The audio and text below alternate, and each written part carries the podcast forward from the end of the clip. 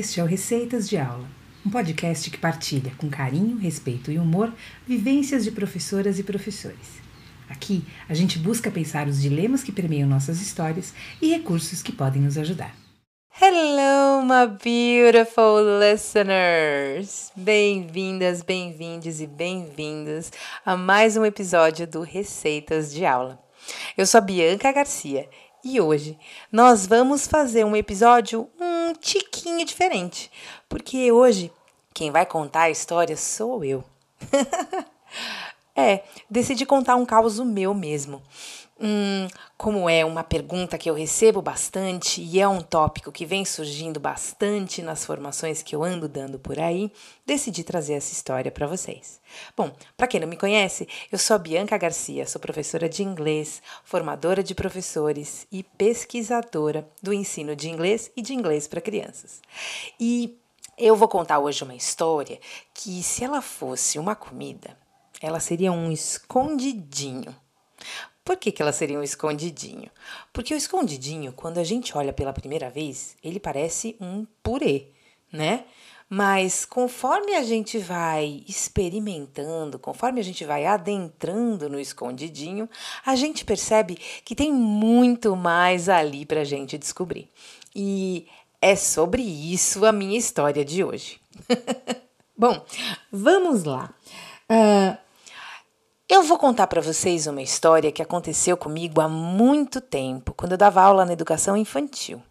E que ela foi recuperada, ela foi revivida por mim algumas semanas atrás, quando, em uma das minhas andanças pelas cidades do interior de São Paulo, eu estava dando formação para um grupo de professores e uma professora me perguntou o seguinte: Bianca, como que eu faço quando um estudante diz para mim que me odeia?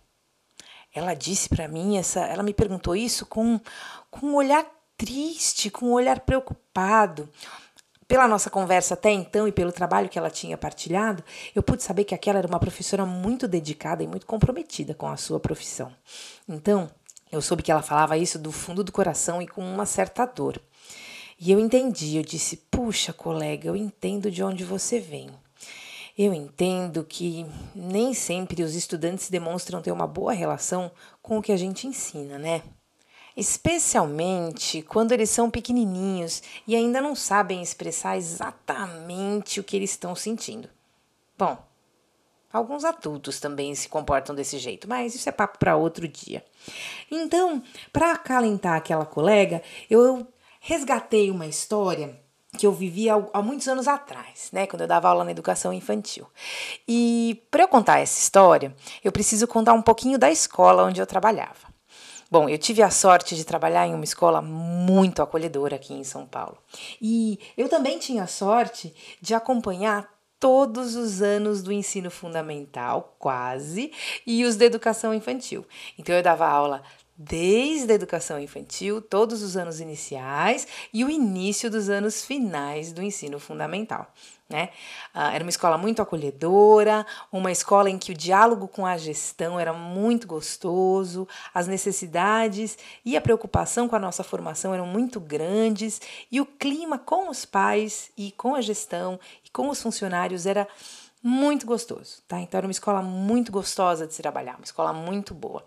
E eu também tinha a sorte de trabalhar com uma grande amiga minha que, à época, coordenava a educação infantil nessa escola. Pois bem, então vou contar para vocês o que houve um belo dia. Eu estava começando um ano novo e tinha uma turma nova de G4. Quando eu entrei nessa turma de G4, eu percebi que um dos estudantes, e eu vou chamá-lo de Léo, claro que não é esse o nome dele, e o Léo, ele não apresentava um comportamento muito esperado, sabe? Ele ficava correndo em volta da sala, às vezes ele gritava, em outros momentos ele sentava no canto da sala, mas ele ficava bem encolhido. Para mim estava claro que ele não estava curtindo nem um pouquinho tá lá. E as minhas aulas costumavam ser bem interessantes para eles, porque elas eram todas baseadas em contação de história, brincadeira, uh, fazer coisas com as mãos, descobrir coisas com o corpo. Então eu fiquei um pouco encucada com o que o Léo tinha demonstrado nesse nosso primeiro encontro. Então eu chamei a minha amiga e perguntei: Poxa, minha amiga, Eu entrei no G4. Ela disse: Hum, o que, que você achou? Ela falou: Eu achei o comportamento do Léo um pouco estranho. Ela disse: Hum, eu imaginei que isso fosse acontecer, mas eu decidi não te falar nada para você não entrar na sala com a minha leitura. Eu queria que você construísse a sua. E nessa eu concordo bastante com ela. Eu acho que a atitude dela foi excelente. E eu perguntei para ela: por que, que ele está se comportando desse jeito? Ela falou: Bi, eu vou pedir a sua paciência e vou, vou pedir para que você tente trabalhar com ele por um pouquinho mais de tempo. Depois eu te conto o que aconteceu. Bom, como vocês podem imaginar, isso só me deixou mais curiosa. Mas como eu confio muito no trabalho da minha amiga, eu topei o desafio dela e continuei dando aula para aquele grupo 4 então. No começo, era bem difícil, porque às vezes ele gritava, às vezes ele falava que me odiava, que não gostava de estar tá lá, que ele queria sair. Em alguns momentos de brincadeira ele saía correndo e a gente tinha que ir atrás dele. Enfim, o Léo deu um tiquinho de trabalho nesse começo. Até que eu contei para ele, um, um dia eu decidi ter um papo reto com ele.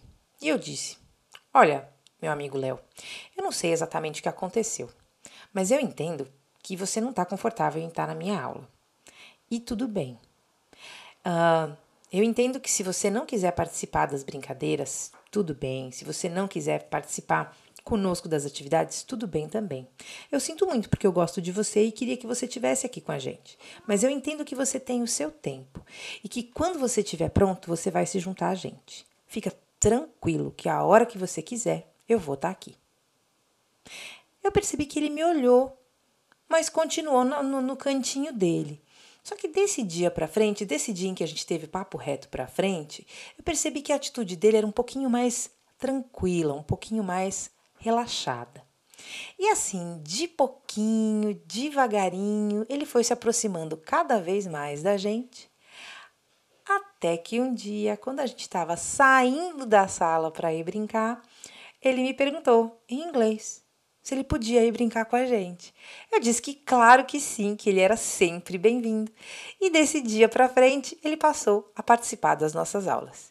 E qual foi a minha surpresa ao descobrir que ele falava e entendia muito bem a língua inglesa. A minha amiga, que era coordenadora da escola, observou atentamente e bem feliz quando Léo decidiu participar das nossas aulas. Claro que depois dessa aula em que ele participou, ela me chamou na sala dele, dela, né? Me, me parabenizou e disse: Que beleza, você conseguiu trazê-lo para junto, né? E eu disse: Sim, minha amiga, consegui. Ela falou: Bom, acho que agora eu posso te contar o que aconteceu. Você pode fechar a porta? Então eu fechei a porta, sentei e me preparei para descobrir qual que era o mistério, o que estava escondidinho na história do Léo e por que que ele dizia que odiava inglês e que odiava minha aula. Bom, acontece que o Léo, ele estava no primeiro ano dele naquela escola, né? Ele tinha vindo de uma outra escola. E a escola de onde ele havia vindo era uma escola bilíngue. Uma escola bilíngue daquelas em que todas as aulas são em inglês. Então ele tinha todas as aulas, todas as brincadeiras e todas as interações em língua inglesa. Bom, quando ele estava nessa escola, a mãe dele engravidou. A mãe dele engravidou e ele ganhou uma irmãzinha, uma bebezinha. E como toda criança pequena que ganha irmão, o Léo precisou se adaptar ele precisou criar suas estratégias para viver nessa nova família. Acontece que as estratégias que ele criou refletiram na escola como se ele precisasse um pouquinho mais de ajuda, como se ele precisasse de um pouquinho mais de limite. Então a irmãzinha acabou tendo alguns impactos no comportamento dele na escola. Né? É importante lembrar que as gestoras dessa escola eram pessoas licenciadas em letras, né? portanto, preparadas para para lidar com os anos finais do, do ensino fundamental, naquela época, né? Hoje a gente tem informações diferentes, mas naquela época era assim. Uh, essas pessoas chamaram os pais, né, dessa criança que tinha acabado de ganhar uma irmãzinha e que estava se adaptando a essa nova vida e erroneamente comunicaram, diagnosticaram da cabeça delas, enfim, do jeito delas, que a criança tinha uma neuroatipia. Ou seja, as pessoas da escola bilíngue chamaram os pais e falaram: olha, seu filho tem uma neuroatipia. Entretanto, elas não tinham nem a competência nem o diploma para fazer esse tipo de diagnóstico, não é verdade? Então, isso que aconteceu foi um erro e um erro muito grave. Acontece que esse erro muito grave teve impactos profundos na rotina dessa família. Os pais ficaram muito impactados, eles sofreram muito, o que teve, obviamente, reflexos na relação deles com o filho. Claro que eles mudaram o comportamento a partir do momento em que foram supostamente comunicados que o filho tinha uma neuroatipia, não é? E passaram por momentos de muito sofrimento. Acontece que, por sorte, esses pais acabaram, depois de sofrer bastante, desconfiando desse diagnóstico esquisito que receberam da escola e foram atrás de profissionais para tentar diagnosticar qualquer tipo de neuroatipia. E logo foram desenganados. Né? Imagina, não, não tinha nenhum tipo de neuroatipia, era apenas o, o mecanismo dele de, de ajuste dos esquemas mesmo, ele estava ajustando o comportamento dele, estava entendendo o novo lugar dele no mundo mesmo.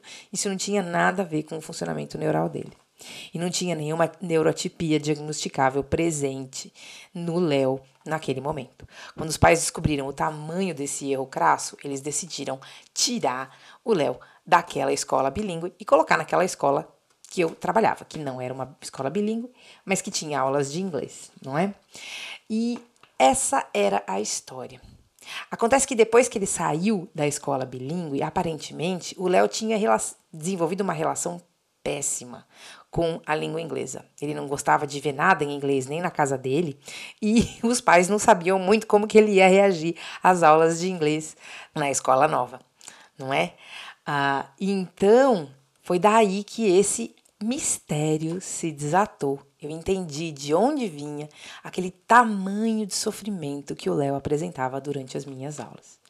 É claro que depois de eu saber disso, a minha, o meu carinho e a minha atenção com o Léo aumentaram ainda mais.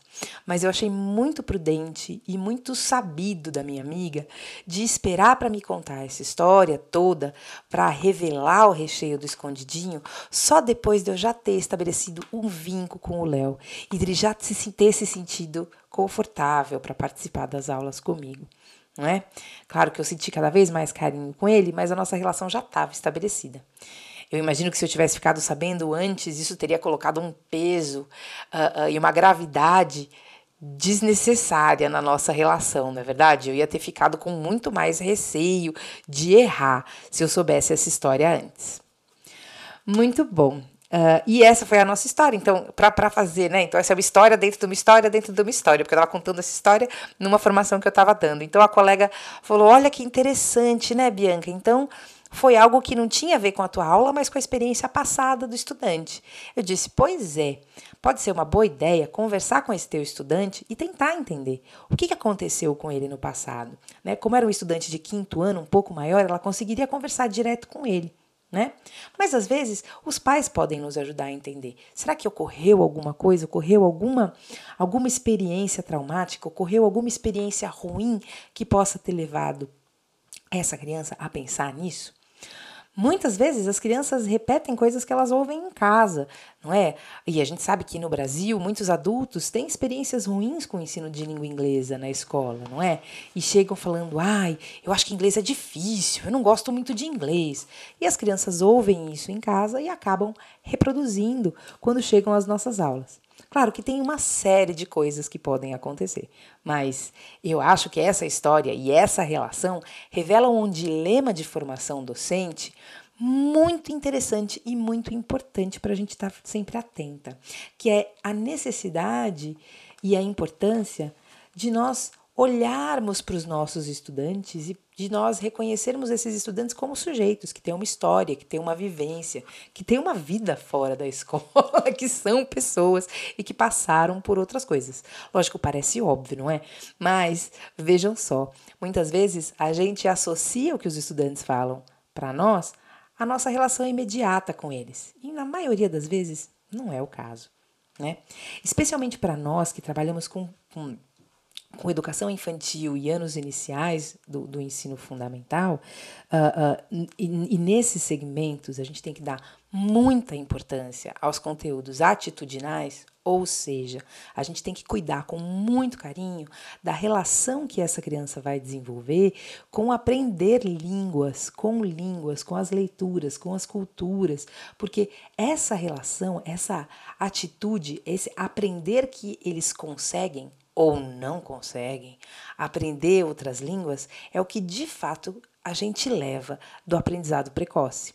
Então, essa, esse conteúdo atitudinal de desenvolver o gosto, o encantamento por aprender línguas, ele é essencial para nós, professores, especialmente de crianças e crianças pequenas, não é?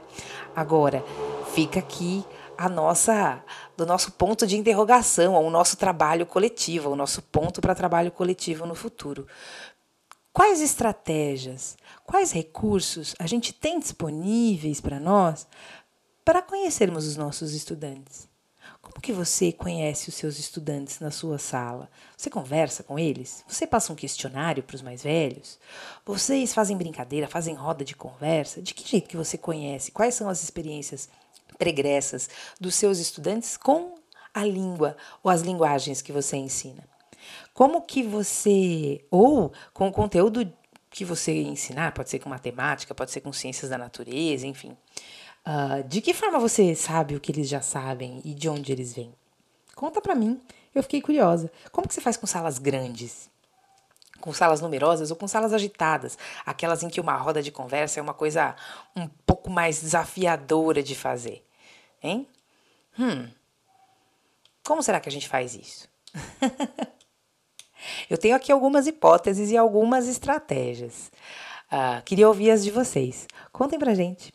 E eu espero que vocês tenham gostado do nosso escondidinho de hoje. Essa foi a nossa história, né? A história do Léo e da minha colega que estava na formação e que me levou a lembrar do Léo, uh, em que a gente falou sobre questões que estão por trás das atitudes dos estudantes nas nossas aulas e o nosso dilema formativo central foi a necessidade de conhecer os nossos estudantes. De que forma a gente conhece as experiências, conhecimentos prévios e conhece esse sujeito como sujeito no mundo, como sujeito político, ético, estético, né?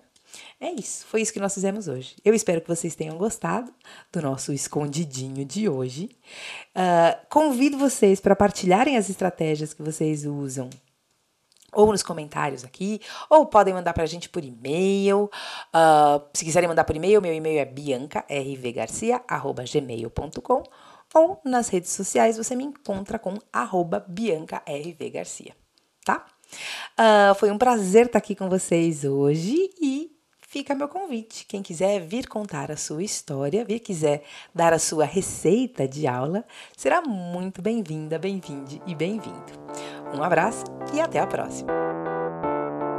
O Receitas de Aula é o podcast da Espiral Educação. Para descobrir os nossos outros episódios, nos acompanhe em seu tocador de podcasts favorito. Para aprender mais sobre a Espiral Educação, siga-nos em nossas redes sociais ou acesse espiraledu.com